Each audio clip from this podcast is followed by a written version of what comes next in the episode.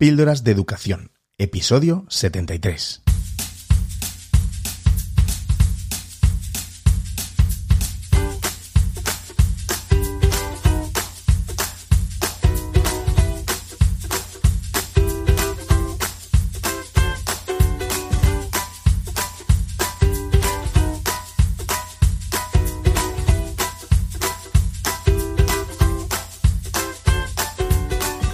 Estás escuchando Píldoras de Educación, un podcast sobre innovación y cambio educativo. Yo soy David Santos, maestro y director de un colegio público de infantil y primaria. Juntos podemos mejorar nuestra práctica educativa un poco cada día. ¿Me acompañas? Hola, ¿qué tal estás? Bueno, primero, feliz año nuevo porque no me he pasado todavía por aquí desde que acabó el año. Así que bueno, pues nada, espero que hayas empezado el año con fuerza y, bueno, que no te haya afectado mucho esta nueva variante del coronavirus que nos está azotando y bien, aunque sí que dicen que es menos virulenta, pero bueno, en los centros educativos, bueno, en general, pero en los centros educativos nos está, está arrasando. Hay muchísimas bajas de alumnos, eh, de profesores y bueno, y ahora con la llegada del frío, pues más bajas que va a haber, porque claro, estamos ahí con la ventilación cruzada que ya no sabemos ni qué inventarnos, los abrigos, los ponchos y, todo. Bueno, en fin. Eh, desde aquí te, te, mando mis, mis ánimos y mi fuerza, que sé lo que, lo que es estar ahí y te aseguro que nadie más sabe Nada más que los docentes sabemos lo que es estar en una clase con la puerta, ventanas abiertas, etc. Te aseguro que nadie tiene esas condiciones laborales y nadie lo entiende. Pero bueno, siempre nos quedarán las vacaciones, como dicen.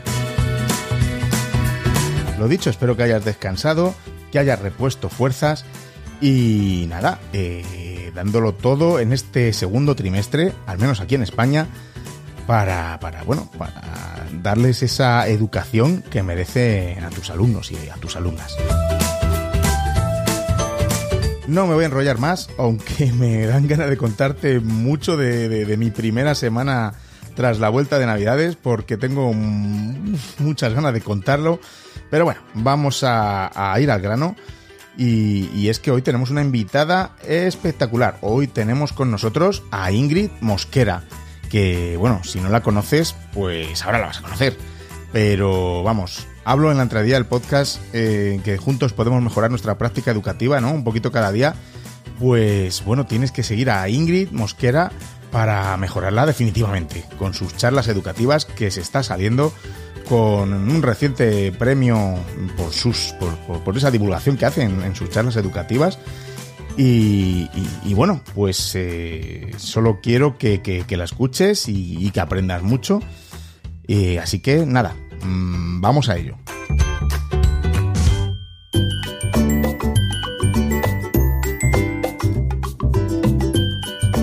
Píldoras de Educación con David Santos. Porque otra educación es posible. Bueno, pues como he dicho anteriormente, aquí tenemos a la gran Ingrid Mosquera. Eh, Ingrid, muchísimas gracias por pasarte por aquí, por mi riconcito de píldoras de educación.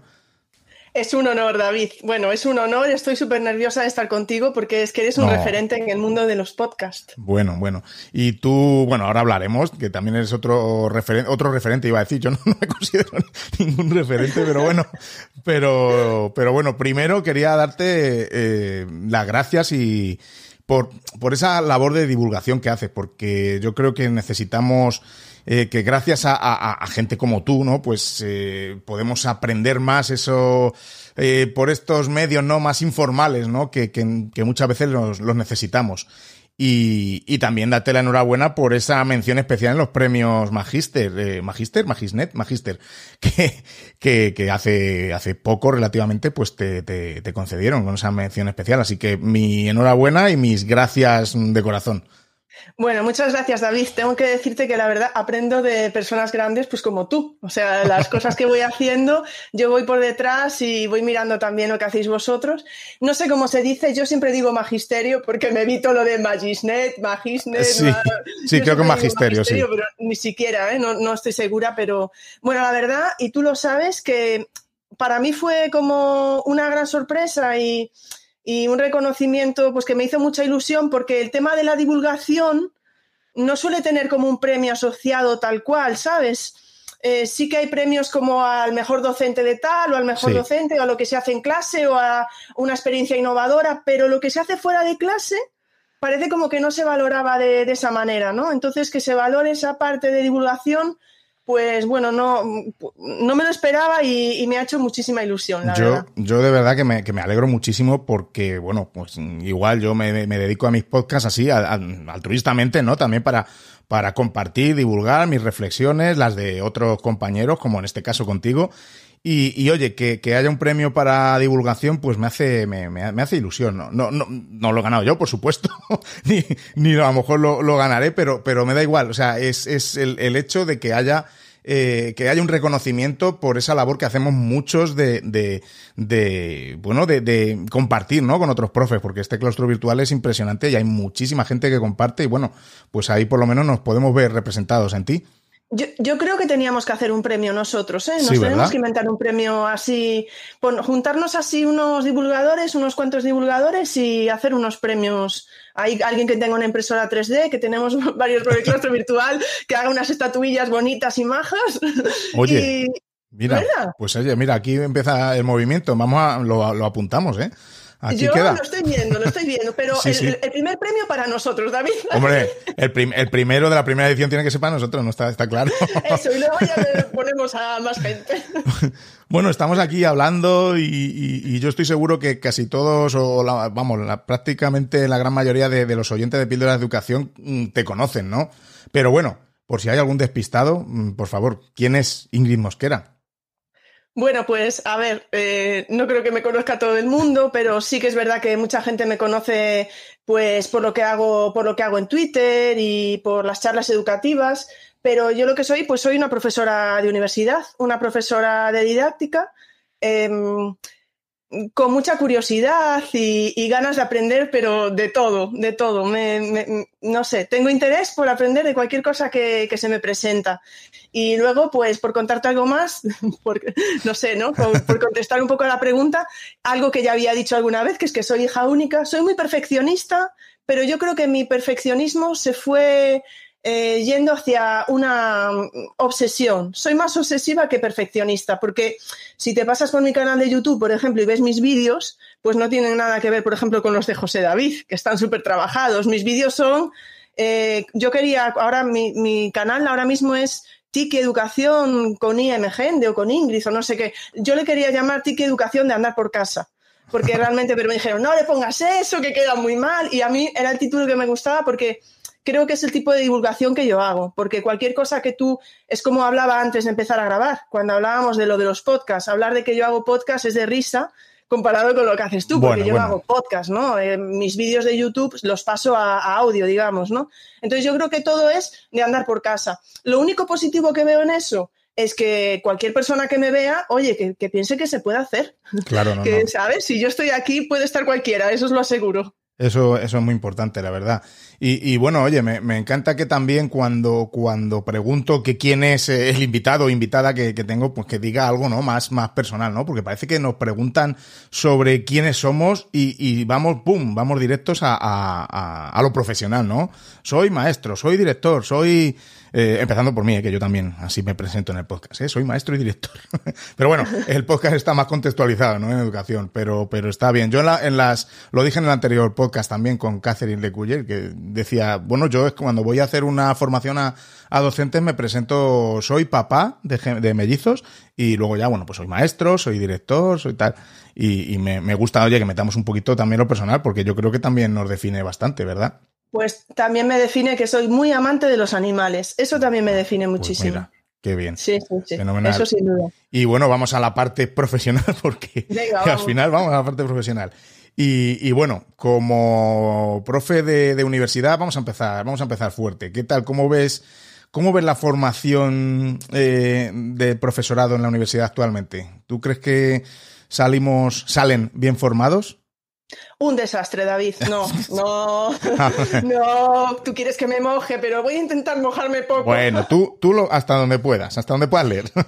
Bueno, eh, yo creo que en realidad no se puede generalizar, ¿no? Claro, supongo. Y creo que puede pasar como en otras etapas, porque quizá pensamos en la universidad, porque obviamente, eh, y yo también me dedico a eso, estamos formando a futuros docentes, en mi caso, pues de infantil o de primaria o de secundaria. Y claro, pues, pues hay mucha responsabilidad ahí, pero bueno, también hay mucha responsabilidad en los que luego los profesores que están infantil en primaria y secundaria. Y yo creo que si salimos, si salen preparados o no, creo que va a depender muchísimo de con qué profesores te cruces. Bueno, eso en todas las etapas, ¿verdad? En todas las etapas. Como en todas las etapas, ¿no? Si todos recordamos, eh, hasta algunos que somos docentes, lo somos porque algún profesor nos inspiró a serlo. Eh, o profesores o mm, no sé qué no sé si es en el podcast creo que es en el podcast de Son Proyecte bueno creo que se dice así que ahora mismo al final preguntan un profesor que te haya inspirado por bien o por, por lo bueno o por lo malo no creo que estaban preguntando. Pues en ese caso yo creo que y, yo escuchándolo pues a veces escuchas no pues alguien que, que hizo que ya no te dediques a esto o que te dediques a lo otro entonces ya sé que me estoy yendo por las ramas pero considero realmente que la formación de la universidad Depende más que del programa que tengas, porque incluso hablaremos luego probablemente de este tema, seguro que me preguntas, pero es como en lo de las etapas educativas. Es verdad que hay un currículum, es verdad, pero hay muchas maneras de interpretarlo y, de darle vida y de adaptarlo a tus clases, ¿no? Entonces yo creo que en la universidad es lo mismo y que va a depender del profesor con el que te cruces, qué formación tengas, si realmente le gusta lo que está haciendo, si está vinculado con las otras etapas o no está vinculado. Hay muchas cuestiones ahí. Entonces, ¿salen formados? Pues depende. Yo, pues me parece. Una, es una respuesta muy, muy gallega, pero fenomenal. sí, sí, porque, porque, porque mm, creo que para, para mí, bajo mi punto de vista, tienes toda la razón. Eh, como en todas las etapas, depende de con quién te, topes por, tu, por el camino. Y, y, bueno, yo tengo que decir que mi experiencia personal fue que salí de, de la carrera de, de magisterio, salí pues que no sabía yo lo que era realmente eh, enseñar. Entonces fue mm, luego en, en, las, en, las prácticas y ya como, como docente, por supuesto. Que... De todas maneras, yo creo que poca gente sale sabiendo lo que es realmente, porque yo creo que es muy difícil. O sea, yo aunque les hable de la disrupción en el aula, si tienes un problema de disrupción, no. Hay que vivirlo, ¿no? exacto, exacto. Eh, me refiero, será igual que un médico hasta que va a un hospital o hasta, no lo sé, ¿eh? que no tengo ni idea de medicina, obviamente, pero me refiero que una cosa es explicar algo en teoría y otra cosa es mm, vivirlo en la práctica. Incluso vivirlo en las prácticas o vivirlo ya tú solo cuando estés tú solo en clase con los alumnos. Entonces, sí, yo creo que es importante hacerles ver eso a los futuros docentes. Eh, daros cuenta que esto que estamos hablando aquí luego ¿Sabes? qué es lo que intento yo, por ejemplo, con mis charlas y cuando les digo a mis alumnos, venid a las charlas, estad en contacto con profesores en activo. Es, es que está fenomenal. Porque llega un, alumno de universidad que vea tus charlas, escuche podcast o eh, cosas que, le puedas recomendar, por ejemplo tú en este caso, que eres su, su profesora, eh, me parece eh, genial para que esté en contacto con, con la realidad, ¿no? Para que palpe luego más allá de la importancia de, luego estar en el aula y, y, mamarlo, ¿no? Y ver lo que, lo que es realmente. Pero me parece muy importante. Que antes no, no había esto, claro, evidentemente. Hmm. El boom de las redes sociales y todo esto, en mi época ya te digo yo que no, que no. Bueno, y y hombre, eh, no sé si tú eres de CAP, yo soy de CAP, ¿no? Yo soy de la época del CAP. Había, había, pero yo hice, yo, yo es que hice magisterio puro y duro. Vale, BGB. yo, soy de época de, CAP y, bueno, aparte de que las prácticas ya eran como, ¿sabes? O sea, no, no, hacías nada. En mi caso, pues es, es verdad, es una realidad. Pero también supongo que es la que, también habrá profesores de prácticas de todo tipo. habrá profesores que presten mucha atención a los alumnos que vengan de la universidad a las prácticas y otros que no. No lo sé, ¿eh? lo desconozco, no, no estoy en esa parte de practicum, pero supongo que habrá de todo como hubo siempre, no lo sé. A lo mejor ahora están todos súper volcados con los estudiantes, también lo desconozco. Yo, Ingrid, también te, tengo que decir que he visto también de todo, porque en nuestro mm. Colegio acogemos todos los cursos, eh, pues muchas, muchos alumnos y alumnas de prácticas y sus tutores de práctica de la universidad, pues ha habido de todo, de todo, como te puedes imaginar. Desde que están súper involucrados hasta que no tienen ni idea de lo que es un aula, que también los hay. Y, o sea, hay de todo, hay de todo. Igual que los propios alumnos, por supuesto. Claro, igual que los propios alumnos. Que, sí, sí. Bueno, pues eh, cambiando un poco de, tercio, ¿qué crees? Yo en el, podcast siempre lo presento, bienvenidos a Píldora de Educación, un podcast sobre cambio educativo, innovación. Cambio educativo e innovación. Esas palabras cada vez me, me, no sé, me resuena, porque es muy difícil, ¿no? Definir, definir todo esto. Pero, bueno, primero, ¿tú crees que es necesario un cambio en educación? ¿Estamos en ello? ¿Qué, qué, qué, pasa? Sí, bueno, yo creo que probablemente es, es, necesario un cambio educativo, un cambio en educación, pero bueno, creo que es una pregunta muy compleja. Bastante. Y, y que no puede responderla una persona solo, ¿no? Mm, también creo que no se puede, bueno, no se pueden hacer las cosas como de dónde tiene que venir el cambio, sería, ¿no? Y de dónde están viniendo los cambios, yo no acabo de verlo, ¿no? Eh, porque son cambios políticos realmente. Y es que yo creo que los profesores, me da a mí la impresión, que no, no hemos hecho aquí un estudio de evidencias, como eh, que están cansados, ¿no? De, de tanto cambio, y ahora cambio, y ahora cambio. Mm, creo que sí que, y si, si, estamos ya inmersos en un cambio, hombre, yo creo que la educación está en constante cambio. Sí. Eh, por H o por B, bien sea por la parte tecnológica, por la parte legislativa, porque no te quede otra. Yo creo que la educación está en constante cambio. Mm, ahora llevamos unos años, pues que ha habido cambios, eh, digamos, mm, sobrevenidos, ¿no? Sí, sí. Y algunos han venido para quedarse, sobre todo yo creo a nivel de centro, Imagínate con los nuevos planes digitales que algunos centros no tenían y ahora se han apurado a implementar. Está habiendo más formación a nivel de herramientas digitales. ¿Eso quiere decir que vaya a ser siempre positivo? Bueno, eh, tener el abanico de posibilidades siempre es bueno, ¿no? Y yo creo que ahí ha habido cambios también a nivel individual, ¿no? Profesores que de repente han descubierto alguna herramienta durante la pandemia estando en casa y que alguna de ellas les, les ha hecho, no sé si se les ha hecho pozo, no sé cómo se dice eso. Siempre digo expresiones que las utilizo mal, pero bueno, que digo que alguna les habrá quedado ahí un poco y seguramente se, se habrán llevado algo. Como digo yo, a lo mejor simplemente con llevarte una ya es un cambio muy grande para tus estudiantes, ¿no? Creo que no estoy respondiendo a tu pregunta, pero vamos. Bueno, está bien, no, yo creo que sí.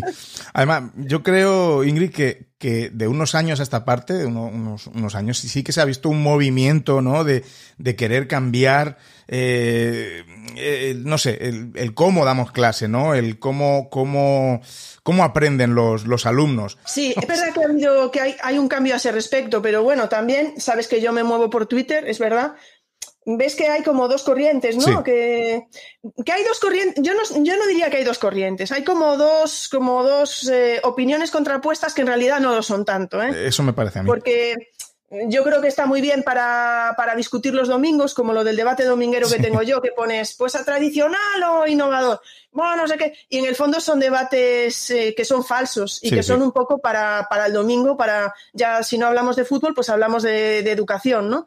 Pero realmente sabemos que todos nos movemos en el medio. Yo me pasa con mis alumnos en clase que les digo, ¿prefieres A o prefieres B? Ingrid, es que no es A ni, es B. Digo, yo ya sé que no es A ni es B, pero así debatimos un poco y vemos los pros y los contras de. Entonces, yo es lo que pienso también de, los domingos, que hay gente que. Mira por dónde me estoy yendo, ¿eh? Vaya publicidad subliminal estoy haciendo. bueno, bien, bien. Pero pienso que es eso, ¿no? Entonces, mm, el cambio sí, o sea, yo creo que sí, que está habiendo ese cambio de vamos a poner el foco en los alumnos, que la y luego viene la parte un poco más que se está comercializando un poco, ¿no? Con todo esto. Sí, que se está comercializando y yo iría un poquito más también hasta politizando, que, que no vamos a entrar en política, que en este podcast es apolítico, ya te lo digo yo, pero sí que, bueno, lo he comentado muchas veces por aquí, que me fastidia bastante que que se, que se politice la educación y que ciertas metodologías vayan para un lado, otras por otro, pues no. O sea, ni estamos en un extremo, ni estamos en el otro, como tú has dicho. Oye, hay una gama de colores maravillosos por medio que no, puede, no tiene por qué ser ni el blanco ni el negro.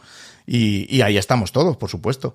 Ahí estamos todos. Y, de todas maneras, no creo que politizaras en el sentido, es que es decir, es que da igual, para mí es que da igual el, el lado de que sea. O sea, la política en educación es mala. Sí, sí, sí, sí. bueno, la política en educación, la educación, la política no lo sé, pero es mala. Mm, venga de lado que venga. Y ya me he acordado lo que te iba a decir antes, es que de unos años a esta parte, eh, pues sí que se está notando una inquietud, ¿no? Eh, por, por, por, por hacer algo, como que algo no, no marcha bien, ¿no? En, en educación y estamos moviéndonos muchos a pesar de las leyes educativas. Me gusta decir eso. A pesar de tanto cambio, que te puede gustar más un cambio, otro, de una ley te la lees, te gustan tres cosas, otras cuatro no, y, así nos está pasando y, no, y, nos va a seguir pasando. Que, que, que bueno, que, que, eso te, que lo tenía para preguntarte un poco más adelante, pero bueno, mmm, nos están mareando con tanta ley educativa, ¿verdad? Sí, sí, mira, además, justo estabas hablando, ahora también iba a decir yo algo que se me ha ido. Esto no sé, David, vamos a tener que mirar si es la edad, ya, ¿eh? yo lo dejo caer, pero, pero justo eh, esta temporada que empecé con Neusa Martí, decía ella que el cambio realmente que empezaba las clases y que lo estaban haciendo los profesores, que no, dijo, pero si cuando la ley llega a las clases pasaron tanto tiempo, o sea, dijo, los cambios no, no esperéis a que lo hagan desde la ley porque los cambios eh, empiezan por abajo. Y sí, estoy de acuerdo contigo. Mm, es lo que estábamos hablando. Es que realmente yo a veces eh, he llegado a plantear que, no sé si suena, es utópico, ¿eh? por supuesto, que pudiera haber como un cuarto poder, el poder educativo, y que pudiera estar desvinculado de los otros tres. Pero eso es un ideal que todos, como el pacto educativo, tanto, tanto que, le buscamos. Es, Debería estar ahí, David. Es que no puede ser, no puede ser, no puede ser. No. No puede ser que cada vez, es que hay temas que son la, la sanidad, la educación, hay temas que, que, deberían estar por encima de todo y no lo están. No lo están. Y no creo que lleguen a estarlo. ¿eh? Es muy difícil, está, está complicado. Pero bueno, Así que bueno, vamos a, vamos a, vamos a avanzar, que nos, nos enrocamos aquí con, con, que digo que no vamos a hablar de política y casi, casi, estamos ahí en el, en el límite. Y bueno, estábamos hablando de, cambio educativo, innovación. Eh, Ingrid, que, que, o sea, esto es un, un, término también muy complicado, ¿no? Mm, te estoy, te estoy haciendo aquí un buen examen, ¿eh? qué significa innovación para ti en educación? Sí, me estás haciendo un buen examen. Yo creo que estás intentando dejarme quedar mal. Estoy viendo ya por dónde vas, David. Para nada. Tú nunca puedes quedar mal, Ingrid. No puedes quedar mal nunca. pues eh, bueno, es lo que estábamos hablando de la parte comercial de la educación. Eh, sí que es verdad que, por ejemplo, yo lo noto ahora. Al tener más seguidores, hay ciertas cosas que veo que no me gustan. Que te llega un poco esa parte comercial de la educación que a mí no me, no me gusta. Y seguramente eh, tú sabes de lo que te estoy hablando ¿no? con este tema. Para mí la innovación es una de esas palabras que se ha devaluado muchísimo. Si la educación se ha comercializado de alguna manera, porque hay mucho comercio en la educación, creo que la innovación es el término ahí fetiche que cuando te quieren vender algo te dicen que es innovador. Y en ese sentido no, no, acabo de, no acabo de verlo. Pero bueno, menos mal que la mayoría de los profesores ya no, no compran. ¿eh? ¿eh? yo creo que la mayoría de los profesores no compran. No sé, sí que es verdad que yo a veces incluso cuando yo voy a dar algún curso, alguna charla, mm, le ponen algún título con el que yo no ¿sabes? digo, oye, pero este título que estás poniendo, no, porque este título, pues cosas de marketing. Yo, joder, pero es que casi no es de lo que yo iba a comentar, ¿sabes? Pero bueno, en fin, a veces tienes mano y a veces no la tienes y ahí va la cosa, ¿no? Sí, sí, Pero totalmente. Yo creo que estamos confundiendo a veces, desde mi punto de vista, y se lo he escuchado a más personas, que innovación no es sinónimo de, usar herramientas digitales, ¿no? Entonces, eh, que creo que es quizá uno de los... Para mí, la innovación es adaptarse a las circunstancias para poder mejorar y optimizar el aprendizaje de los alumnos que tengamos con las circunstancias que tengamos en ese momento. Y por supuesto no tiene que ir ligado a las TIC. Es más, en, entornos rurales y desfavorecidos, yo creo que es donde podemos ver los mejores ejemplos de innovación, como con muy poco haces muchísimo y consigues muchísimo progreso. Yo creo que esos son los mejores eh, ejemplos de innovación. ¿Que podrían incorporar las TIC y probablemente dar un salto exponencial? Probablemente, pero sin ellas están haciendo, bueno, pues eso, cosas impresionantes. Y creo que ahí está la verdadera innovación. Estoy totalmente de acuerdo contigo. Y luego más adelante comentaremos más de, sobre las TIC, pero vamos, mm, lo firmo, firmo totalmente. Y, bueno, ¿es posible innovar en la universidad? Innovar de la manera que, que la sí, definamos. Como lo interprete cada uno. Eso es. sí, sí, yo creo que es totalmente posible innovar en la universidad. Eh, creo que es necesario además, mm, bueno, es lo que hablábamos antes. Muchos profesores han tenido que, entre comillas, innovar estos años en la universidad presencial, ¿no? En mi caso, yo estoy en la online, pero por ejemplo, en mi caso, si tengo que decir English, English, English, iba a decir, English, ¿tú cómo innovas?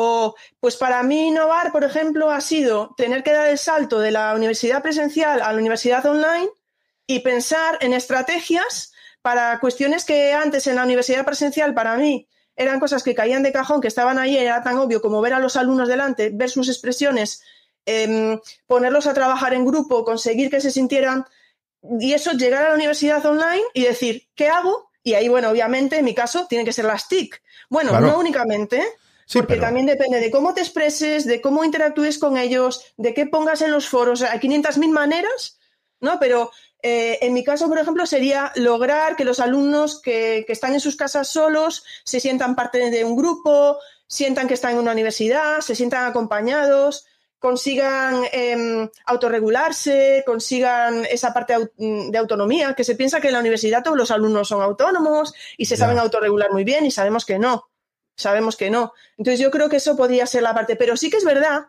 Sucede en otras etapas, pero creo que en la universidad se ve un poquito más, que es verdad que hay gente muy anclada al pasado. Y eso también es cierto, ¿eh? no lo vamos a negar. Sí, sí, no, y, en todas las etapas, como estamos diciendo, pero, pero claro, en la universidad también.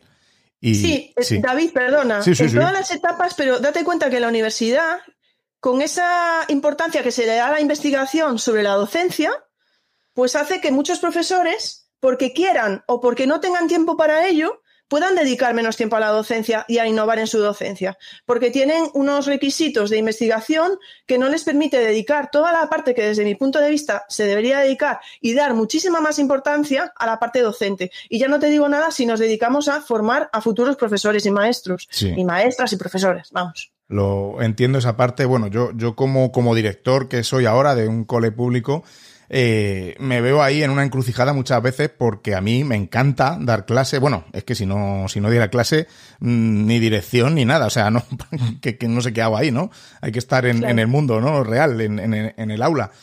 Pero sí que noto en este, este es mi octavo año ya como, como director, y sí que, que notas que no vas a clase tan, eh, no sé cómo decirlo, tan preparado quizá como antes, porque tienes miles de cosas más que son urgentes, importantes y que depende, no, claro, mm, depende todo un centro de, de ti en, en, ciertos aspectos, ¿no? Luego ya hablaremos, luego podemos hablar de la burocracia innecesaria, etcétera, pero que tienes que. calla, calla.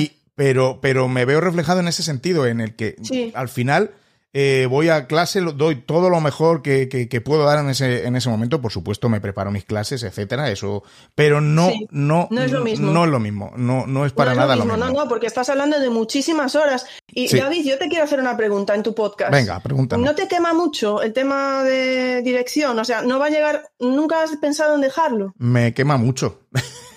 me quema. ¿Qué te hace seguir? Me quema. Eh, mm, pues mira, eh, ahora mismo estoy preparando un episodio que, voy a hablar sobre, sobre la dirección, así, a, corazón abierto, como. y. Y lo que, lo que me hace seguir mm, es como que veo el, proyecto incompleto. ¿No? Primero lo veo incompleto y, y me gustaría tirar, mm, seguir tirando de él y con nuevos, nuevas metas y nuevos objetivos, que es, bueno, que al final, eh, pues es, es, lo que tienes que estar haciendo, ¿no? Cuando llevas ya un tiempo. También es cierto que está bien cuando hay una renovación, ¿no? Y que venga eh, sangre fresca, sangre nueva, parezco un vampiro aquí, ¿no? Para la, para, con, con nuevas ideas.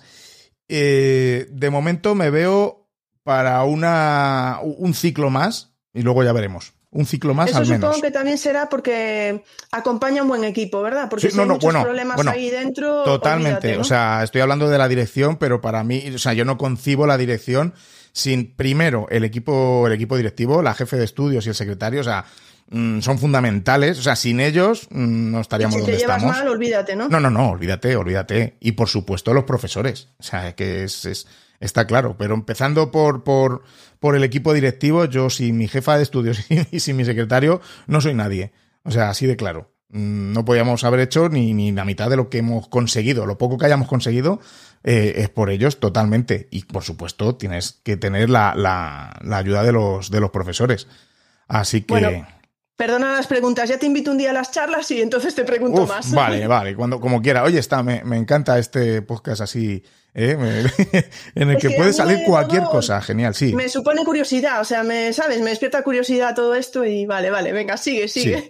Pero sí que, sí que te quemas, hay muchas veces que lo quieres dejar. Bueno, por ejemplo, cuando empezó la gestión de la pandemia, mm, era como me reunía con mi equipo directivo y decíamos, lo dejamos ya, ¿no? ¿Qué hacemos? Lo dejamos, lo dejamos. Pero era como, mm, ay, ahora, ahora no Abandonar podemos dejar esto. O sea, en- justo en lo peor no podemos abandonar el barco y, y bueno, pues ahí. El capitán, el último, Ahí seguimos, sí, a- a- ahí seguimos, así que bueno. Eh, creo que tenemos fuerzas para otra, otra, otro ciclo más, que es otros cuatro años, porque está a punto ya de, de terminar este. Todavía me lo tengo que pensar, pero creo que, que, tene- que tenemos fuerza para otros cuatro años y luego vamos a ir partido a partido, como se dice en, en la jerga futbolística. Así que nada, volvemos a ti, Ingrid, volvemos a ti. Venga, dale. Estoy intentando desviar, pero no hay manera. No, no, no, no, no hay manera, no. Hoy eres tú la protagonista. Y bueno, estabas hablando que, que, que, bueno, como profesora de universidad, ahora mismo estás eh, te- dedicándote a la, a la docencia online. Y, y- y, bueno, por supuesto, esto es posible mm, por la tecnología, claro, que, que tenemos actualmente. Y, eh, mm, pero tú que has estado en los dos bandos, ¿qué, mm, qué pros y contras ves en, en- en esto de, de dar clases online? Porque habrá, Eh, habrá. Bueno, sí, yo he estado, he estado en presencial y he estado en online. Llevo 10 años ya en online, aproximadamente.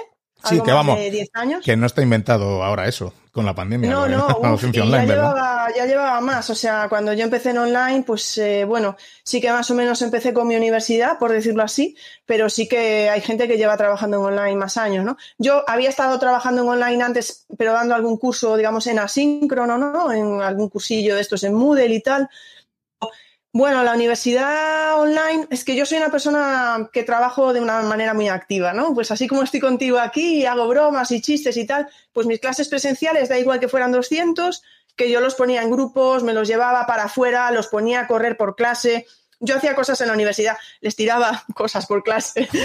sí, acertaba. No, no quiero decir porque queda fatal, ¿no? Pero en Navidades hacíamos concursos, eh, ¿qué queréis? ¿Polvorones o mazapanes? Y les llevaba y tal. Y bueno, hacía sobre todo porque también daba, por ejemplo, mucho inglés técnico en facultades, imagínate, en caminos o en facultades así, que yo sabía que tenía un nivel de estrés muy, y pues que vengan a mi clase y que se relajen un poco, ¿no? Y van a aprender igual y...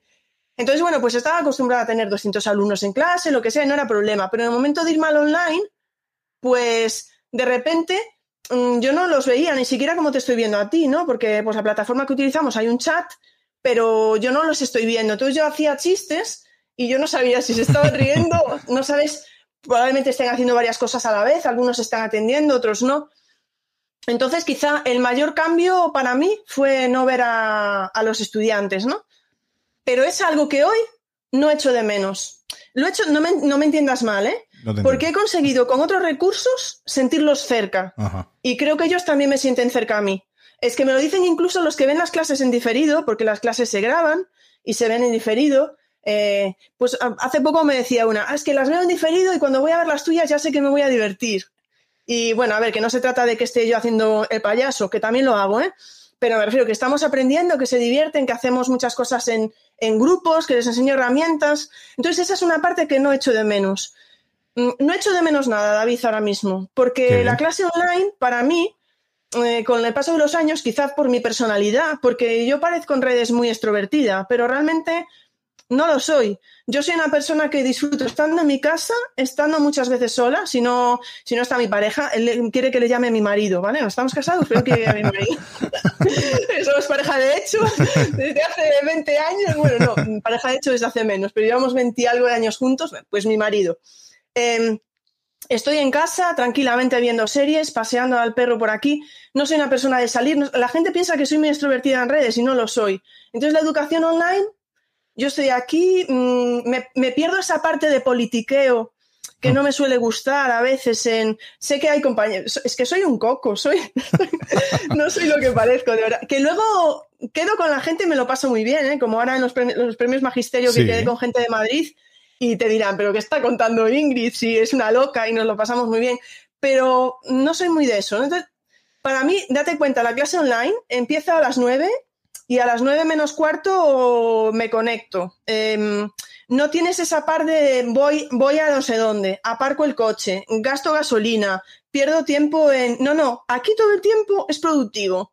Ya, eso es lo bueno, sí, la productividad es, total, vamos. En, eso ganas, en eso ganas tiempo, ¿sabes? Eh, lo único, y creo que depende de la personalidad de cada persona, pero creo que puede pasar igual con los que estáis en presencial, y me lo dirás tú, sobre todo estando en, equipo directivo. No hay desconexión. Yo tengo todo en la plataforma, entonces yo, y por mi personalidad, que es como es, eh, pues mm, da igual el día de la semana que sea, que entro, miro los foros, no sé qué, tal, y no tengo. Sé que hay compañeros que sí que lo han logrado, ¿eh? O sea, y comentaba en algún debate dominguero de esto salió, pues gente que, por ejemplo, no tiene el email en el móvil para que no le lleguen. Yo me moriría. No, no, yo quiero saber lo que está pasando, ¿no? Pero mm, yo no no he conseguido esa desconexión, no la he conseguido. Es, eso es un debate. sí, sí, eso es un, debate que surgió sobre todo a, partir de la pandemia, ¿no? Para, para, los que no estábamos acostumbrados a eso, que era hasta dónde, dónde estaba el límite, ¿no? Eh, ¿Dónde ponías el límite de dejar de trabajar?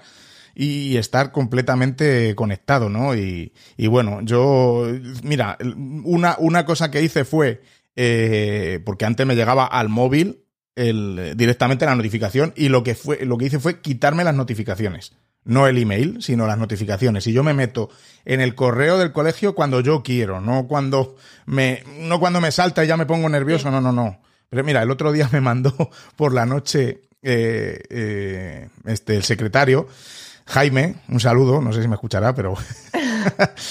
¿Cómo no te va a escuchar si estoy yo? bueno, bueno. Ah, eso sí, eso sí, eso seguro, seguro.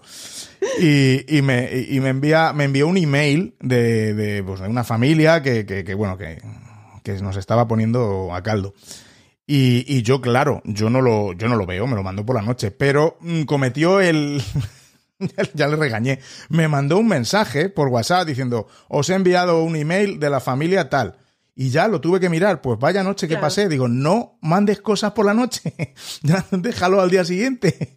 Y, y... Ese, ese es otro debate muy interesante. Yo, por ejemplo, ahora Sí que es verdad que, mm, bueno, yo siempre cuando le, das, le doy el WhatsApp a una persona, normalmente pues es una persona de confianza y tal, le digo, mándame el WhatsApp cuando quieras, porque normalmente tengo el móvil silenciado, ¿no? Me da igual que me lo mandes a las 3 de la mañana porque estoy durmiendo. Eso me pasa. Si digo yo, pues alguna amiga, ¿no? Oye, que te entra un bajón o tal, pues tú te grabas un audio que yo ya lo escucharé cuando pueda, ¿no?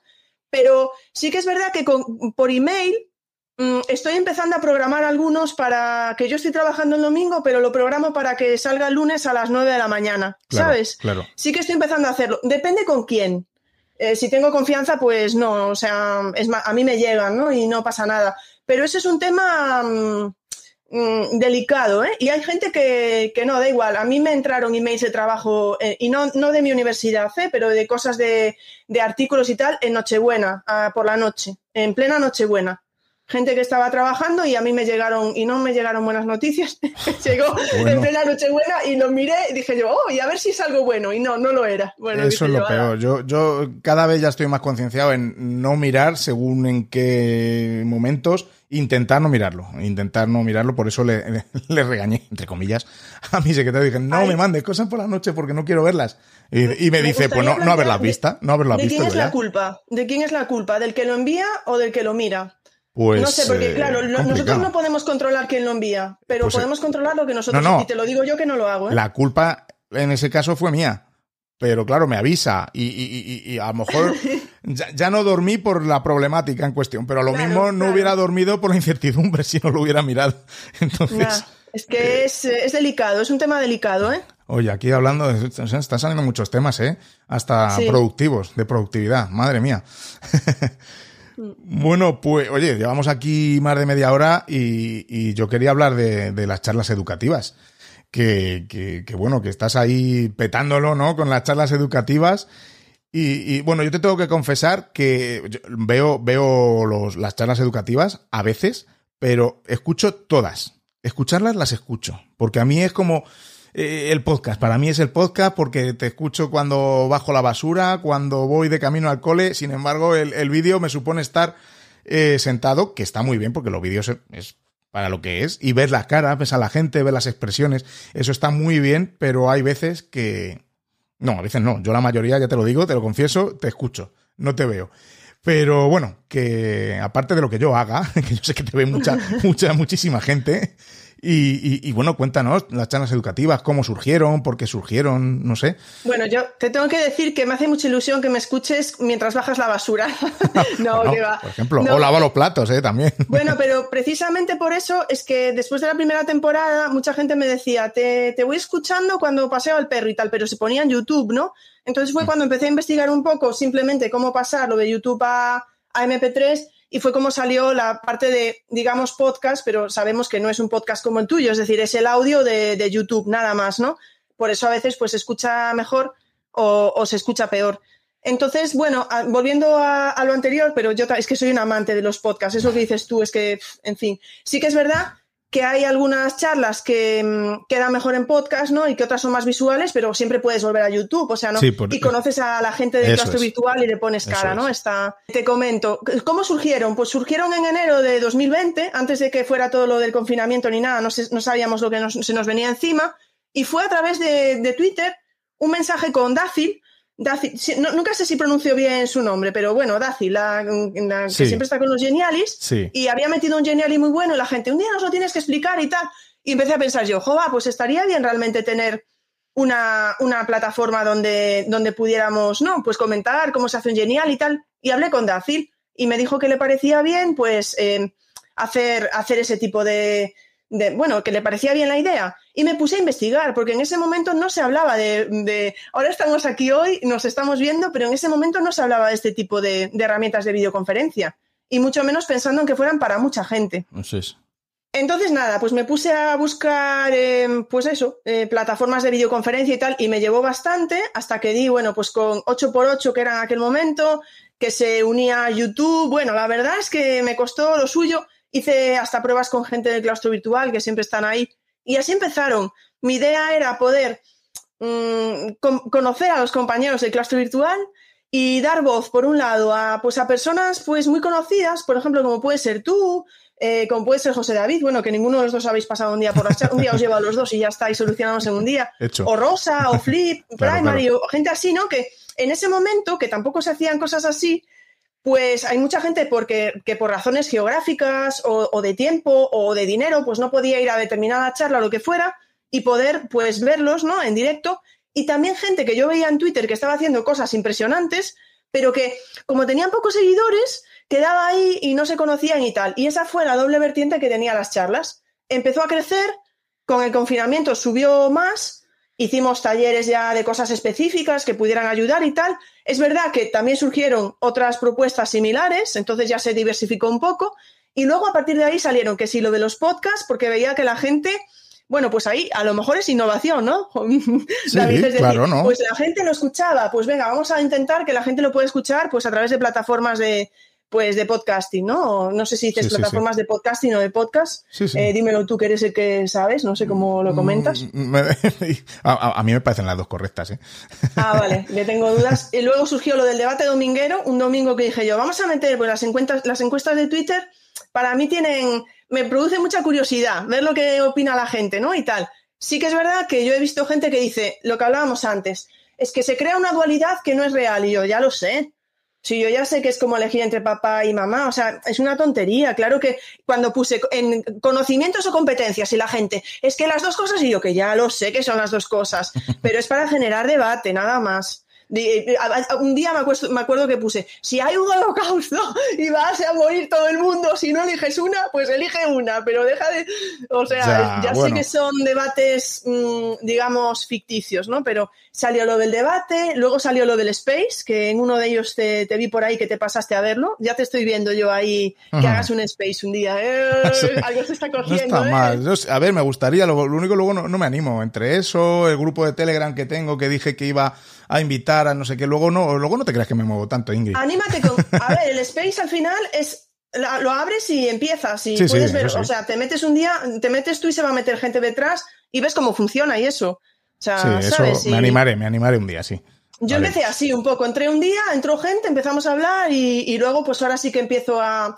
He tenido que... El año pasado era como uno a la semana, igual que... Y dije, no puedo, dos directos a la semana, porque se me iba la tarde-noche del miércoles y se me iba el domingo toda la tarde cuando yo me lo pasaba preparando clases normalmente y tal. Y dije yo, bueno, pues uno al mes. Y Claro. en eso estoy este año, ¿no? Es que eso la gente no lo, no, a ver, yo entiendo, ¿no? Los que consumen el contenido, que está muy bien, que para eso lo hacemos, ¿no?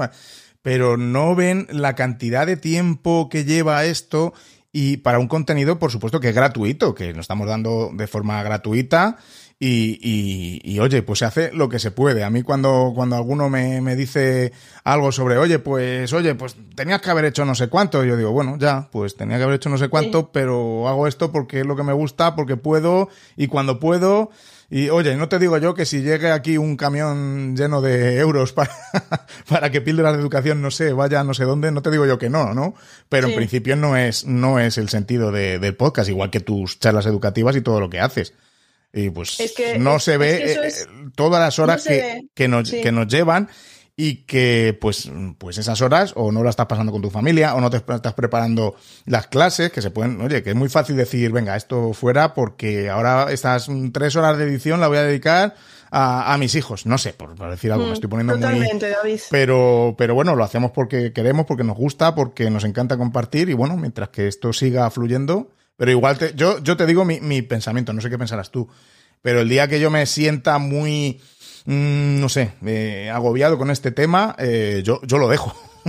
Ya. Bueno, Sí, está claro, sí, estoy- sí, bueno, voy por la temporada 5, que no está mal, pero... Es que, es que, es- es que de la divulgación lo que se ve es la punta del iceberg. Eh, yo tuve a Julio Mulero en las charlas y para sus hilos matemáticos estaba dos meses. Dos meses Madre para mía. hacer el hilo. ¿Sabes? Entonces, y yo lo que comentábamos antes, ¿no? Antes de, de que empezáramos a, a grabar. em, yo tengo el directo el miércoles, pero yo sé que el jueves por la mañana, y lo sé, que no sé, a lo mejor es una persona, ¿eh? pero yo sé que hay gente que va al trabajo y pone el podcast, pero para eso yo lo tengo que hacer el miércoles de noche. Claro, Entonces yo acaba y hay charlas de dos horas, hay charlas de una hora y hay charlas de dos, pues porque mm, yo nunca les, les digo, me dicen, Ingrid, ¿cuánto quieres que hable yo? Yo no voy a poner puertas al, al, al campo, Mm, es, es que siempre digo todo mal, estas, iba a decir puertas al monte, pero bueno, bueno, porque al fin y al cabo son invitados que vienen y para mí ya es, o sea, no, no, no te voy a decir, no te voy a cortar, ¿no? Al, al principio sí que lo tenía un poco más estipulado, pero ahora ya paso, ya me da igual que hagan lo que quieran. Entonces, ellos acaban y yo empiezo a, con- a grabar el podcast. Y no es tan fácil como bajárselo de YouTube. Para empezar, lo de bajárselo de YouTube a veces me está un cuarto de hora y a veces está una hora. Y yo estoy ahí y luego tengo que meter que si la entradilla o la salidilla, que yo le llamo así, que no sé si se llama entradilla. bueno, está bien, tiene su sentido, ¿eh? Me encanta, lo voy a llamar así ahora. Ah, bueno, pues yo le llamo. No sé por qué. A ver, yo creo que lo escuché en algún lado. no Sí, sé. puede ser, ¿eh? Puede ser. Tampoco sé tanto, pero sí. Entradilla y salidilla, no sé, suena un poco extraño. Pero, bueno, pero yo le pongo así, la- que si tal y cual, y súbelo aquí, y todo lleva tiempo, aunque aún saliendo todo perfecto, lleva tiempo. Sobre todo cuanto más largo es la charla, más larga es luego la, ¿no? Pues que se suba tal. Y, y no se ve. Y, lo- y los spaces ya no te digo nada porque yo por ahora aún no puedo grabarlos, digamos, en nativo, en Twitter, lo hago como puedo, Claro. en fin. Pero sé que hay gente que está esperando, pues porque no puede conectarse en ese momento y lo va. Y el trabajo que hay detrás, y tú lo sabes muy bien, que te voy a contar sí, a ti sí, que no sepas. Sí, sí, total, Mm. totalmente. Totalmente. Y hablábamos de, de las redes sociales, Twitter, que yo sé que, que- que ya lo has comentado en muchas, muchas ocasiones. Y, y- y Twitter, bueno, a mí también me, me gusta mucho Twitter. No le saco el partido mm, que, que me gustaría, porque al final, cuando, cuando puedo meterme, ya han pasado no sé cuántas conversaciones. Pero, pero bueno, mm, ¿qué supone Twitter para ti? Es, es- es la red social que usas eh, primordialmente, ¿verdad? O la única. Totalmente, David, totalmente. De, todas maneras, entiendo lo que dices, ¿eh? porque tú, por ejemplo, hablas de Telegram. A mí hay gente que me ha dicho, métete en Telegram, métete en Instagram. Y yo, no, no puedo, porque yo, David, en Twitter estoy a lo mejor muy fácilmente tres horas o cuatro horas al día, todos los días de la semana. Claro. Entonces, es, es decir, por Como eso para añadir otra. Claro, digo yo, no, no puedo. Sí que es verdad que yo conozco a gente que está en varias redes. Me, acuesto, me acuerdo que se lo escuché a Cristian Olivé Ujú. y me dijo que para temas educativos se quedaba con Twitter. eh, fuera, bueno, digo yo, bueno, pues entonces vale, ya no le doy más vueltas. Me gustaría explorar otras redes por la curiosidad que despiertan en mí, porque mm, me llama mucho la atención, sobre, más Telegram, fíjate, por cuestiones de privacidad o cómo podría hacer ahí pues, otras tal, que a lo mejor Instagram pero bueno, no sé, y luego TikTok, con lo que nos cuenta Pablo en, en Twitter, eh, que siempre digo mal el apellido y no me voy a arriesgar, pero todos sabemos que sí. Ducheman, Ducheman. Sí, ¿no? sí, no sé, no, no, yo tampoco sé pronunciarlo, pero Perdona, Pablo, perdóname. pero bueno, todos sabemos quién es, pues a ver, en fin. No me llama demasiado, aunque sé que hay gente que lo usa para hacer el bien. Sí, sí, por supuesto. como cualquier otra red. Por supuesto. Pero Twitter para mí pues eh, eh, lo es todo en realidad, porque es el centro neurálgico de, todo lo que hago. Es decir, eh, al final la gente que va a las charlas viene desde Twitter y eso es una realidad. Y, yo aprendo en Twitter. Es que es, claro. es impresionante. O sea, para mí Twitter... Es que no sabría, no sé, es que suena como si lo tuviera, como si me fuera a tatuar Twitter en eh, el pajarito. que vas a tatuar el pajarito y hombre, si me tuviera que tatuar algo, pues eh, no sé, ¿no? Porque no tengo tatuajes, pero eh, y no sé, a ver, mm, a veces me da un poco de miedo, me da cierta incertidumbre esto de la suspensión de las y siempre intento que me verifiquen, pero no me verifican nada, no soy importante. Pero digo, verificarme, por favor, que, que adoro Twitter. Tienes un montón de seguidores, tienes... Sí, pues nada, no, o sea, lo, creo que lo intenté un par de veces y dije yo, bueno, nada, yo creo que hasta que escriba un libro a lo mejor, pues no, como no lo veo en perspectiva, pero sí, Twitter, yo se lo recomiendo a mis alumnos. ¿eh? Es verdad que tiene un lado oscuro. Sí, total. Pero dentro del claustro virtual hemos sabido mm, irlo como mm, evitando bastante, no me sale la palabra, ¿no? Esquivándolo. Sí, sí, hmm. porque mira que hay submundos, ¿no? En, en Twitter. Porque, y bueno, muchos yo no, que no conocemos, ¿eh? Sí, sí, sí, seguro, seguro. No, yo, vamos, yo nunca te he visto, seguro que, que alguna vez sí te ha pasado, pero yo no te he visto así eh, involucrada en alguna, en alguna polémica tuitera que te hayan dicho. Seguro que sí, que te han dicho, porque esto mm, eh, hay de todo. O sea. Algún, alguna cosilla así. ¿Sabes lo que pasa? Que yo creo que ahí cada uno tiene que escoger el perfil que quiere llevar en Twitter eh, a mí me encantan todos, ¿eh? Yo tengo gente que sigo y tal, que pues que por ejemplo pone comentarios a lo mejor políticos, o gente que se moja con determinados temas.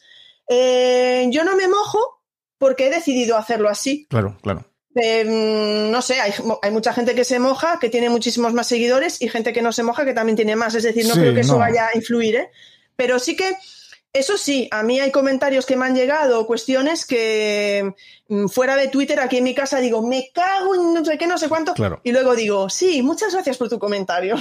y a lo mejor estoy, pero me lo guardo para mí. A mí me parece buena postura, porque yo en alguna polémica que me surgió hace unos años y me metí de, cabeza, me metí, me metí totalmente al trapo y, y bueno, lo pasé mal, ¿eh? Lo pasé, ¿eh? lo pasé mal, se puso. Y, y desde entonces aprendí que, mira, eh, que me digan lo que quieran, yo no contesto y al final se pasa. Se pasa la tempestad porque tú, al no alimentar a, esa polémica, a, los trolls, como decía yo, eh, al final, al final para. Es mejor no meterse porque si no eso empieza un bucle. Y, y solo me he visto en una, en una así gorda. Luego, bueno, pues por supuesto, cuando tú haces, das tu opinión, sobre todo mi podcast, en mucha reflexión y, y, yo opino mucho y me mojo en el podcast. Sí, sí que te mojas. Me mojo. Y, y, bueno, cuando te mojas, eh, pues te puede llover. Sí, exacto. Mm, por eso te mojas, ¿no? No, que te puede, por supuesto, alguien que, que no opine como tú, que pueda verlo, por supuesto. Mientras que se respete, eh, a mí, a mí me da igual porque eh, no va a, opinar todo el mundo como yo. Eso está claro, no, no pasa nada, no, no pasa nada. A mí es, yo eso lo veo, por ejemplo, en los debates de los domingos, eh, cuando son temas no como el último que era, ¿qué prefieres, Nochebuena o fin de año? Que yo vamos a relajar la cosa. Pero cuando hay debates un poco como deberes sí, deberes no, como, mm, a mí lo que me llama la atención a veces es, a mí personalmente, es alguien que coge el debate y dice, es impresionante que haya gente que siga pensando. A mí digo yo, Jova, mm, yo no sé, yo es que no me veo con la verdad absoluta en muchas cosas como, pues si hay un 40% de profesores que están opinando de una manera, jo, por algo será, ¿no? Claro. Desde mi punto de vista, ¿eh? Y hay que cogerlo y aprender de ello. Mira, yo hace poco puse, pues en un tuit, bueno, hace poco, a lo mejor hace dos meses, porque yo tampoco tuiteo tanto, ¿no? Pero puse que estaba escuchando podcast y, leyendo a, personas que opinan eh, lo opuesto a mí en, educación. Y estoy aprendiendo mucho de ello, con, sus argumentaciones. En, algunas cosas, mm, digamos, que, que, me he suavizado o me he bajado de la burra, en otras no, pero, pero me está enriqueciendo mucho esa, esa, ese, ese otro punto de vista, ¿no? Eh, en mm. otras cosas que a veces me podría decir, sí, hombre, mira lo que dice, no, mira este, pero vamos, ¿cómo puede pensar eso? Pues no, la verdad es que eh, de todo, de todo se aprende y con, con, esa mezcla de, de, opiniones, oye, pues al final podemos llegar a, podemos llegar a algo, ¿no? Yo lo veo igual, lo veo igual. Sobre todo es que es como todo en la vida, el respeto. Es respeto. Total, Y darse cuenta que no tienes la verdad absoluta aquí, que no. nadie la tiene. Es que es más, la hay, no lo sé a ver, entiendo que alguna. Es que yo soy mucho de. Uf, eh, blancos o negros, en fin, para el debate dominguero está bien. Sí, eh, yo a veces he tenido que decir, eh, es un debate dominguero, es decir, el nombre lo dice, debate dominguero, no es más. no vamos a arreglar el mundo aquí, ¿sabes? Pero la gente se lo toma, uff. Eso, sí, es verdad. Sí, es verdad. Pues nada, estamos hablando de Twitter y de cómo que aprendes mucho por, por Twitter. pero, ¿qué otros canales usas tú para aprender? ¿Cómo aprende cosas eh, Ingrid? Bueno, eh, aprendo muchísimo en Twitter, ¿eh? Como estamos hablando, es decir, pero sobre todo, para mí, hay algo que hoy en día es fundamental y es que es eso, que forma parte de Twitter de ello, que es el aprendizaje informal. Total. Es el aprendizaje, a ver, esto va a sonar así un poco, pero ubicuo. Es el que tú haces cuando quieres, donde quieres, de manera voluntaria y porque estás motivado para ello, ¿no? Y yo eso lo saco eh, es verdad que en un momento dado sí que puedo hacer un curso determinado de algo, porque me apetece, em, pero sobre todo es, por ejemplo, pero tienes que tener muy cuidado, cuando estás hablando de aprendizaje informal, tienes que ser muy crítico, porque se te presenta información por muchos canales y no toda va a ser mm, adecuada, ¿no? Entonces es como coges hilos de Twitter. Bueno, pues en realidad eh, a veces damos por buenos hilos de Twitter, que pueden tener información que no sea mm, adecuada o algo. Entonces, hay que tener mucho cuidado con, todo eso, ¿no? Bueno, ahí sí que te puedes fiar, por ejemplo, si yo leo un hilo matemático, pues ya veo que si lo comparte Clara, o lo comparte mm, Julio, o lo comparte, mm, no me sale ahora el nombre, ay, por favor, ah, me, voy a morir si no me sale el nombre de esta chica que ganó ahora el, el, blog. Es que me encanta, me encanta, ganó ahora el premio de 20 minutos al mejor blog. Ana Valles. Bueno, Ana, Ana, voy a decir Ana porque Valles en realidad me, me comentó que no es apellido.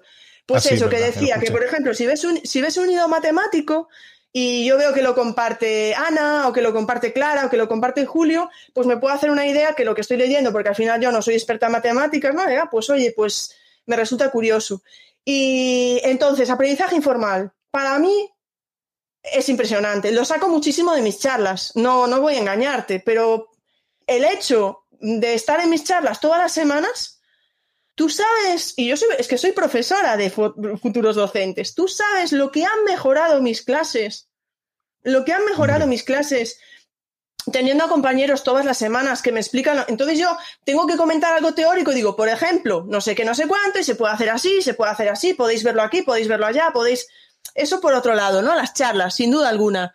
Luego los podcasts. Eh, tú lo decías antes, es que yo soy una. Bueno, es que amo los podcasts. De verdad, a veces busco y digo, yo quiero más. No, nadie ha sacado un podcast hoy, quiero otro podcast. Eh, por eso a veces comento, el otro día escuché y ves, pero Ingrid, ese, eh, hace poco metí uno tuyo por ahí, pero si esto es de hace dos años o yo, pero es que estoy buscando en los podcasts pasados, ¿no? Y, me muevo muchísimo a pasear al perro y todo. Mm, ¡Pum! Podcast. No hay día que no caigan uno o dos, ¿sabes? el paseo de la mañana, el paseo de la tarde y tal ahí, me veo reflejado también, sí. Los blogs, yo devoro libros, ¿por qué no? Todo o sea, el aprendizaje informal no tiene por qué ser únicamente digital, ¿no? Pues los libros. o sea, los libros también son aprendizaje informal. y por ahí me movería, sin duda. Aprendizaje informal es el que recomiendo a mis alumnos. Y a todo, todo profesor necesita seguir formándose. Y eh, bueno, antes de pasar a un cuestionario píldoras que hago a los, a los invitados, eh, vamos con, con, una de la, con la última mm, pregunta o, o, cosa que quería debatir contigo, que tampoco está mal, ¿eh? Y es sobre la competencia digital y la tecnología en educación. Casi nada, ¿eh? esto da para, para otro podcast por sí solo. Pero bueno, yo, yo, bueno, tengo una frase ahí que siempre digo y es el, primero pedagogía y después tecnología. Eh, porque bueno, vamos a ver qué, qué queremos eh, conseguir, ¿no? Y luego la tecnología, por supuesto, está ahí para ayudarnos, ¿no? Y sobre todo, bueno, ahora estamos hablando, pues gracias a la tecnología, ¿verdad? Y estamos grabando esto y, y está, y está fenomenal. Eh, ¿Crees que, no sé, cómo, cómo ves tú en general la competencia digital? Empezamos por los docentes. Bueno, eh, competencia digital docente. Es que hay de todo, ¿verdad? Es que sí, hay de todo. Mucho. Es, difícil, es, difícil porque mm, es difícil evaluar una competencia digital, por ejemplo, bueno, no, difícil no, o sea, en un centro, por ejemplo, no es que sea difícil, porque te pones una serie de, ítems y se evalúa, ¿no? Pero... Sí, hay instrumentos, hay instrumentos que se han hecho a nivel académico en la universidad para evaluar la, competencia digital docente, pero, yo creo que hay mucha gente confundida, ¿eh? que piensa que usar herramientas, ah, ya tengo mucha competencia digital. Como dices tú, lo primero es eh, la parte pedagógica. ¿no? Em, y luego está que si nos vamos, por ejemplo, al marco europeo de competencias y esto, o al del INTEF, eh, las herramientas son una parte. Pero, por ejemplo, hay una parte fundamental desde mi punto de vista y de la que carecemos todos, y me incluyo, todos o casi todos, ¿eh? que hay gente que está muy preparada. Sé lo que vas a decir, Seguridad. Eso es. Seguridad y privacidad. Yo he tenido algún invitado en las charlas que nos ha hablado de ello y nos ha hablado, y ahora me voy a olvidar del nombre de nuevo, pero he tenido a, a Yocomu, creo que es Yolanda, Yolanda Corral, creo que es, creo que es Corral, que por ejemplo en ese caso nos habló de seguridad, ¿no? De cosas como lo de la doble, la doble, bueno, el doble check este, pues en, Twitter, en los emails, en las cosas, eh, la cámara, no sé qué. Y yo la estaba escuchando hablar y decía, Dios, es que no hago nada de eso. Claro. ¿Cómo se lo voy a enseñar a mis alumnos si yo no lo hago? Eso es. Pues eso si lo llevas a, bueno, a ese nivel y a, otros niveles, los que a veces nos creemos expertos en algo, y, pero hay, hay 8.000 cosas que, que, no, que no, que no, que no sabemos y que tenemos, y tenemos que explorar. Y, estás hablando de seguridad, que me parece fundamental. Y otra. Y privacidad. Y privacidad, sí, seguridad y privacidad, sí, efectivamente. Bueno, bien Porque apostillado. Ahí la exposición de alumnos, etcétera, que es otro tema, ¿eh? Es eso, sí, es un temazo, sí. Es un temazo. Y luego está la parte también de, de, saber transmitir el, lo has dicho tú antes, al leer un hilo de Twitter o al leer lo que sea, el, pensamiento crítico, ¿no? El, eh, porque muchas veces nosotros mismos nos creemos lo primero que leemos. O sea, ¿qué no van a hacer nuestros alumnos, no? Sí, sí, sí, sí, totalmente. Es que estoy totalmente de acuerdo. Es, es, un tema muy complejo, ¿eh? Sí, muy Es un tema muy complejo y, y, esto también se ha visto durante, durante estos años que ha valido todo. Sí. O sea, con tal de conectarte con tus alumnos, ahí se pasó todo, como solemos decir, por el forro. se pasó todo, ¿no? Y, y, daba igual. A ver, yo creo que las circunstancias mandaban, es, es una realidad, ¿no? Pero bueno, eh, yo creo que hace falta formación Hace falta formación eh, en estos temas y poder ser un poco consciente, como también hace Pablo a veces, ¿no? De las consecuencias que puede tener. Y que a veces no son grandes, no tienes que, no son medidas que tienes que tomar ahí, uff, es que esto supone un cambio. No, no, a veces con pequeños cambios puede marcar grandes diferencias. Igual que hablábamos antes de usar una, cambias una herramienta, usando una única herramienta, puedes hacer un cambio muy grande, ¿no? Eh, pues en una clase o lo que sea, o, en tu, o en tu relación con los alumnos, a veces un pequeño tema de seguridad o un emoticono en una cara o, o lo que sea puede ser un cambio muy grande, ¿no? Total, totalmente. Y bueno, sí que es cierto que yo, yo creo que hablando de, de, bueno, es que la competencia digital incluye todo esto que estamos hablando, seguridad, privacidad, más cómo usarla, como todo, es que es, una gama muy amplia, ¿no? Cómo buscar, cómo, eh, sí, sí, todo. Exacto, es que, es que es, mm. mucho, es mucho. Yo sí que no estoy muy de acuerdo ya con, con el término ese que se acuñó de nativos digitales. No. Porque, bueno, es, lleva, lleva muchas, muchas cosas, ¿no? Que sí, que, que, que te hacen un, un alumno de 14 años te hace un TikTok en un pispas, como decimos, pero hay muchas otras cosas que, que no, que no, que no, entonces. Bueno, sí, lo decía, ¿no? Lo siempre el chiste ese de poner en el asunto del email todo el mensaje. Bueno, claro, porque ellos no mandan emails. ¿Qué van a mandar emails? Si mandan WhatsApps, o sea, o, mandan lo que sea, que a lo mejor ya, o están en Discord, o los que sea. Eh, sí. Pero sí que es verdad, son nativos digitales en, en, ese sentido, si quieres darle una. Eh, pues una concepción como cerrada, ¿no? Al término de sí, que saben usar el móvil desde los dos años y que están, en ese sentido, pues tienen esa parte digital avanzada. Bueno, pues muy bien, pues bueno, pero obviamente no. Competencia digital, no. Nativo digital, llámale X. Sí, lo que pero sea. competencia digital, no. Claro, claro, sí, estamos viendo muchísimas cosas sí, con los alumnos. Bueno, esto es un debate muy largo que nos daría para, para otro podcast y para una charla educativa. Y pues nada, pues vamos a vamos al, al, final, que mm, como sabes, o no sé si lo sabes, pero al final del episodio hago un cuestionario de píldoras eh, para, para los invitados. Así que, por, bueno. Por supuesto, vengo preparada, que lo sepas. Bueno, muy bien, muy bien. Pues bueno, vamos a por ello entonces.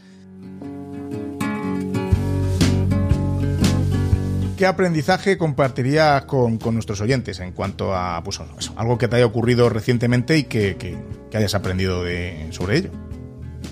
Bueno, es que no tendría como un, no tendría como algo concreto, ¿no? Que me haya pasado y que me haya hecho como que haya visto la luz, ¿no? Pero sí que volvería a lo mismo, al aprendizaje informal. Para, hasta cierto punto sí ha sido un descubrimiento para mí. O sea, porque sí que llegó un momento que comentabas tú antes, cuando estaba con la primera temporada de las charlas, llegó un momento que dije yo, yo no aguanto, no puedo estar así todas las semanas, todos los miércoles. Yo soy una persona de acostarme temprano en muchas ocasiones. Las charlas son a las nueve y media y a veces llegué a charlas y decía yo, uff, es que no puedo más. Pero cuando vi lo que suponía eso en mis clases y lo que estaba aprendiendo, dije yo, uff, esto, o sea, gano por todos lados. Claro. Gano por todos lados, gano en divulgación, gano no sé qué, y gano yo profesionalmente, soy mejor docente. Entonces, ¿qué he aprendido? Que docentes a las redes, mm, sea Twitter, sean podcast, pero echaros a las redes. Fenomenal. Espero que sí, que los que nos estén escuchando, oye, que, que, luego pues te sigan, me sigan, si no me siguen, pues... Claro, a los bueno, dos, por supuesto. Es, claro que sí. ¿Qué libro regalarías a, a, a un docente inquieto? Bueno, yo creo que aquí ya han salido muchos libros eh, que, porque ya han salido muchos, como el de Héctor, etcétera, ¿no? Entonces me quiero ir a un libro muy antiguo que cuando yo aún no me estaba dedicando mucho a este tema me llamó mucho la atención y era un libro sobre aprendizaje cooperativo. Eh, lo voy a mirar porque lo tengo por aquí. Fijaros, lo he tenido que comprar de segunda mano. Lo había visto en una biblioteca y lo he tenido que comprar de segunda mano. A ver, es, es de Jacobs voy a decirlo así para que suene bien, Jacobs Power and Law, Law L-O-H, y se llama, yo creo que está en inglés nada más, ¿eh? The Teacher's Sourcebook for Cooperative Learning. Wow. Oye. ¿Vale? Luego si quieres lo dejamos apuntado sí, también sí, lo y, te, dejaremos y, apuntado. te, lo paso. Y la verdad es que explicaba de una manera muy clara lo que era el aprendizaje cooperativo. Estoy hablando, eh, te estoy hablando de hace más de 20 años, ¿eh? Que ese libro llegó a mis manos. Te tengo que decir que yo he llegado a hablar de aprendizaje cooperativo en un teniendo que defender defenderme y yo defenderme es decir ante un tribunal Ajá. y fíjate que era un momento que una persona en ese tribunal me dijo aprendizaje cooperativo eso no existe Mm. Ay, Dios.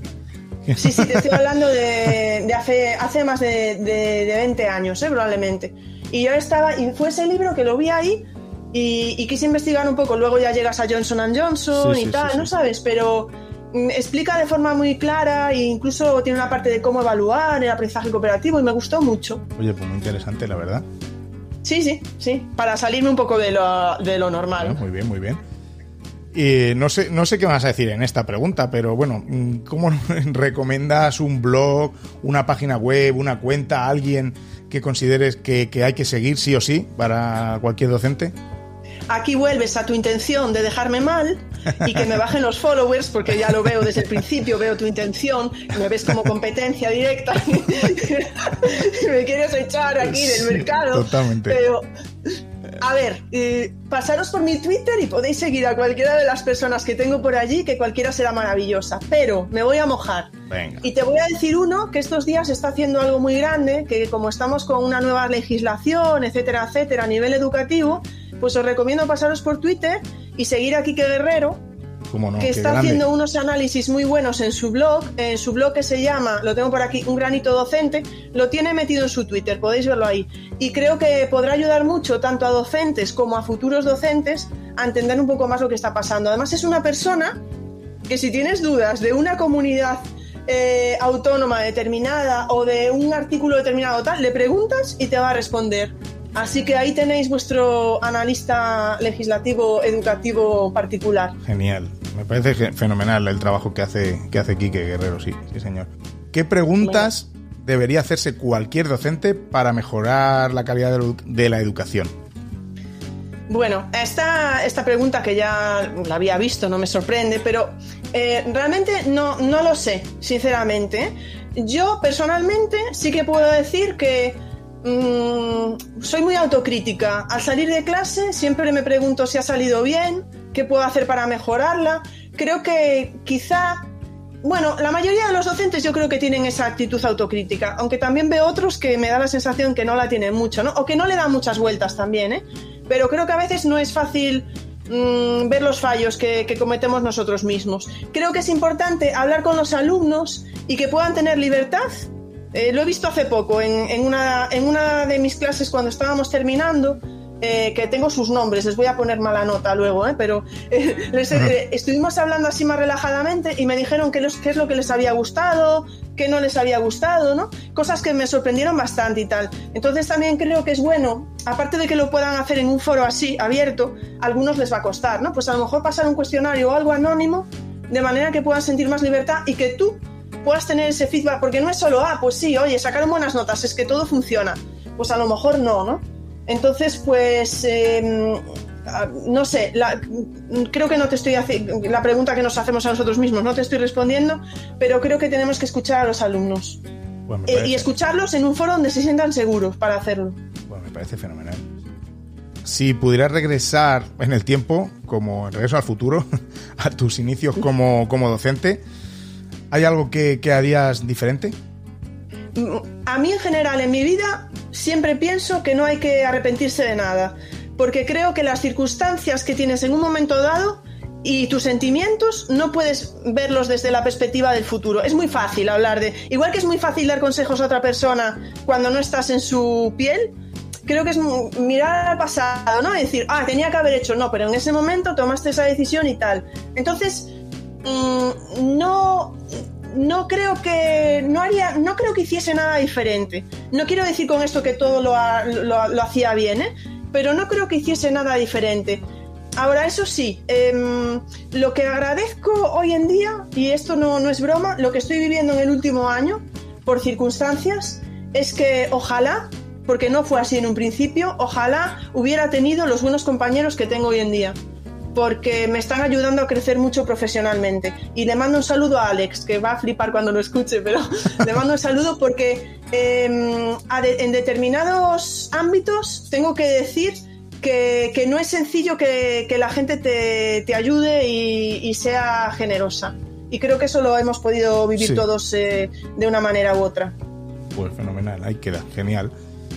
Y, bueno, mm, ahora te toca la pregunta que nos dejó la invitada anterior, que fue ni más ni menos que Catherine Lecuyer. Y, bueno, nos dejó una, pregunta ahí en la, en la cápsula del tiempo que, no está mal. Que, bueno, yo ya te la he pasado, ya sabes cuál es, pero bueno, vamos, vamos, a, vamos a escucharla. Pues preguntaría eh, cuál es la razón de ser de la educación. Toma, casi nada. Bueno, lo primero es que es un honor recibir una pregunta de Catherine porque escuché el podcast y tengo el libro ya pedido porque me parece que puede ser muy, muy interesante y me ha encantado el enfoque que tiene. Lo es, me ha encantado. Así que con la admiro y, me encantó el podcast que hicisteis. Vale, y esto sí que lo, me lo he pensado porque la pregunta telita, ¿eh? Sí, no está mal. No está mal. Eh, va a sonar muy cursi, ¿eh? pero para mí la razón de ser de la educación diría, y ah, lo, voy, eh, lo tengo tal cual, ¿eh? es como caminar juntos hacia un mundo mejor. Y suena muy cursi, ¿eh? pero, pero creo que una sociedad educada será una sociedad más tolerante, abierta de mente y crítica, de modo constructivo. ¿O debería serlo así? Claro que luego si se politiza y se enseñan determinadas cosas, pues no sé.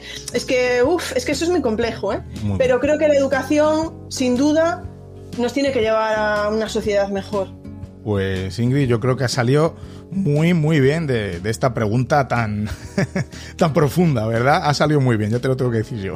Es que tú eres muy amable, ¿eh, David?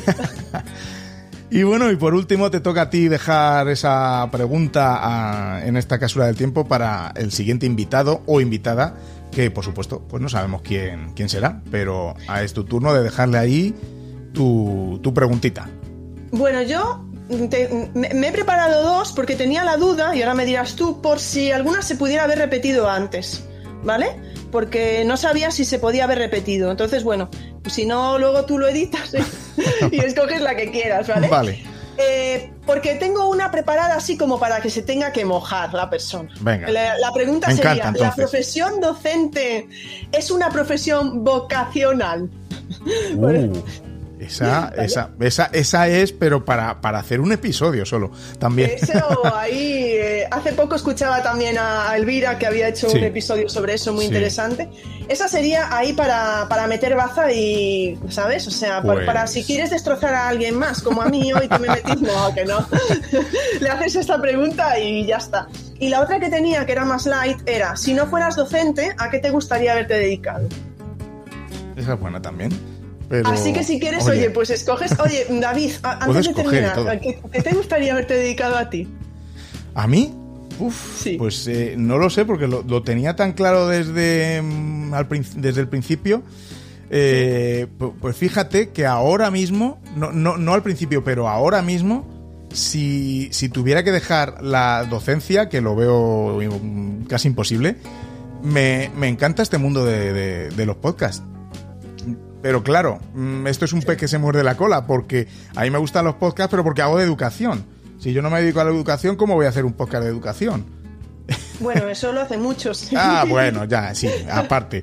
Pero yo, yo lo he dicho, yo lo he dicho alguna vez, ¿eh? si alguna vez por lo que sea dejo la, la educación, eh, píldora de educación también se acaba, está claro. Pero Está tendrías una experiencia previa, ¿eh? Sería diferente aún así, ¿eh?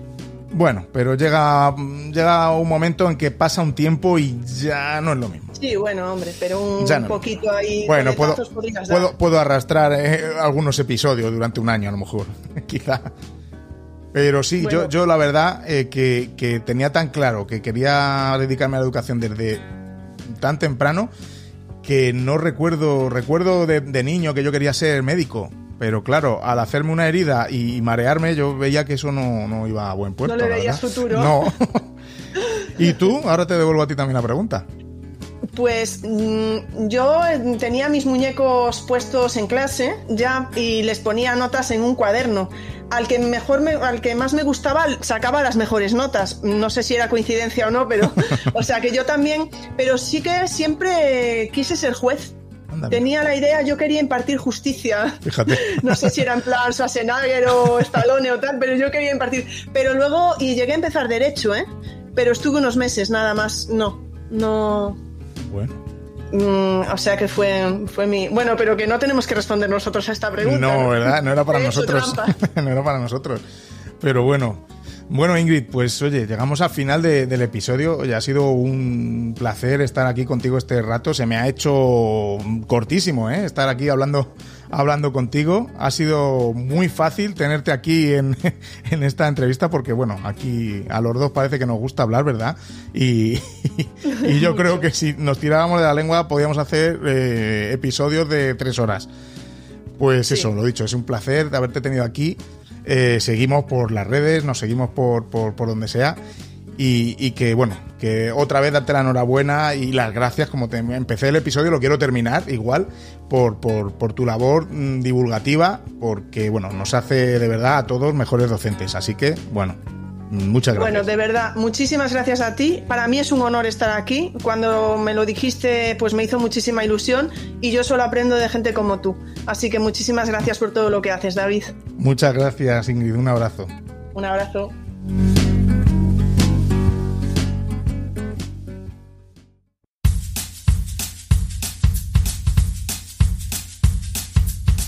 Bueno, espectacular Ingrid, me, me, encanta, me ha encantado la charla que he tenido con ella, esta charla educativa, como he titulado el, el podcast en honor a sus charlas educativas.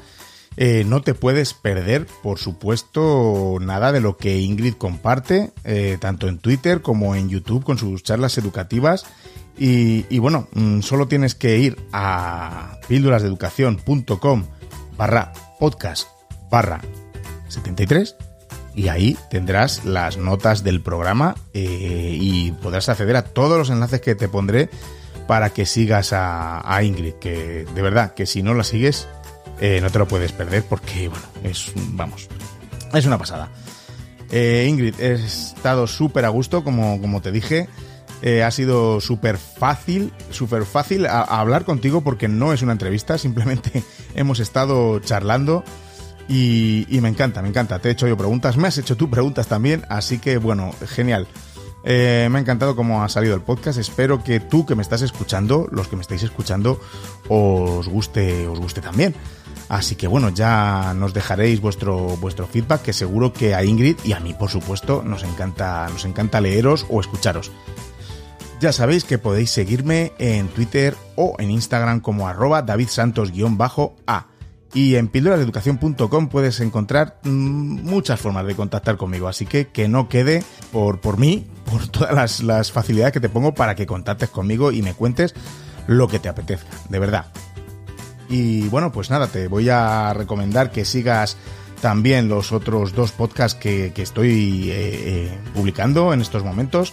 Google Edu Podcast, por supuesto, con mi amigo y compañero José David Pérez y con él mismo también tenemos una, una charla que, que, hacemos cada, cada mes que se llama Interceptados, con dos el número, Interceptados, y nada, nos contamos ahí nuestra, nuestras cosas. No es de educación, no es de, no es de nada en particular, pero bueno, hablamos, así que si quieres interceptar esa llamada, pues síguenos.